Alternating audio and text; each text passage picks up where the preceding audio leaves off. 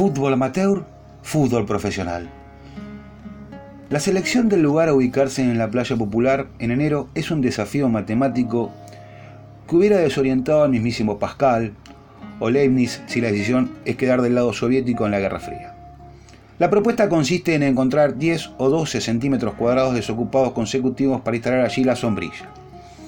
Esta técnica ancestral de clavado consiste en perforar la arena con la parte más puntiaguda del dispositivo protector contra el sol y hacer palanca hacia adelante y hacia atrás reiteradas veces hasta que dejen de verse los primeros 15 centímetros del cañito.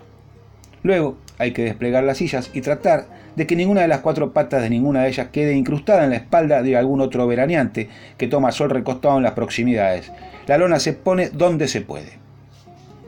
Una vez ubicados, todo transcurre con parsimonia lentitud. Los adultos parecen ser capaces solo de unos pocos movimientos. Apoyar la ficha de dominó sobre una mesa plegable que alguien más recordó traer.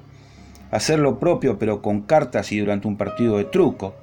Empinar el codo para tomar un poco de gaseosa o hacer un pocito para enterrar allí la hierba ya utilizada y quejarse porque en ese mismo basural improvisado alguien más tiró una chapita de mirinda.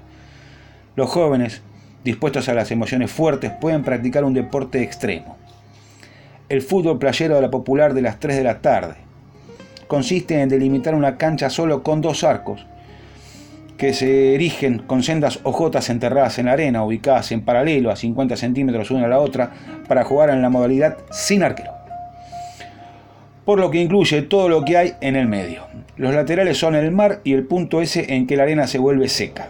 A partir de ahí la misión es patear una pelota de goma bordó con rayitas ocre, conocida popularmente como pulpito, que duele tanto al pie del emisor como a la cara del receptor. En particular si el receptor no es ninguno de los jugadores y recibe el golpe sin estar esperándolo. El mismo partido jugado después de que se va el sol, que puede ser a las 4 o las 7 de acuerdo a la posición relativa que uno haya elegido en la playa respecto del edificio Habana, uno de los más altos de la Argentina, ya carece del componente emotivo de poder dañar a transeúntes.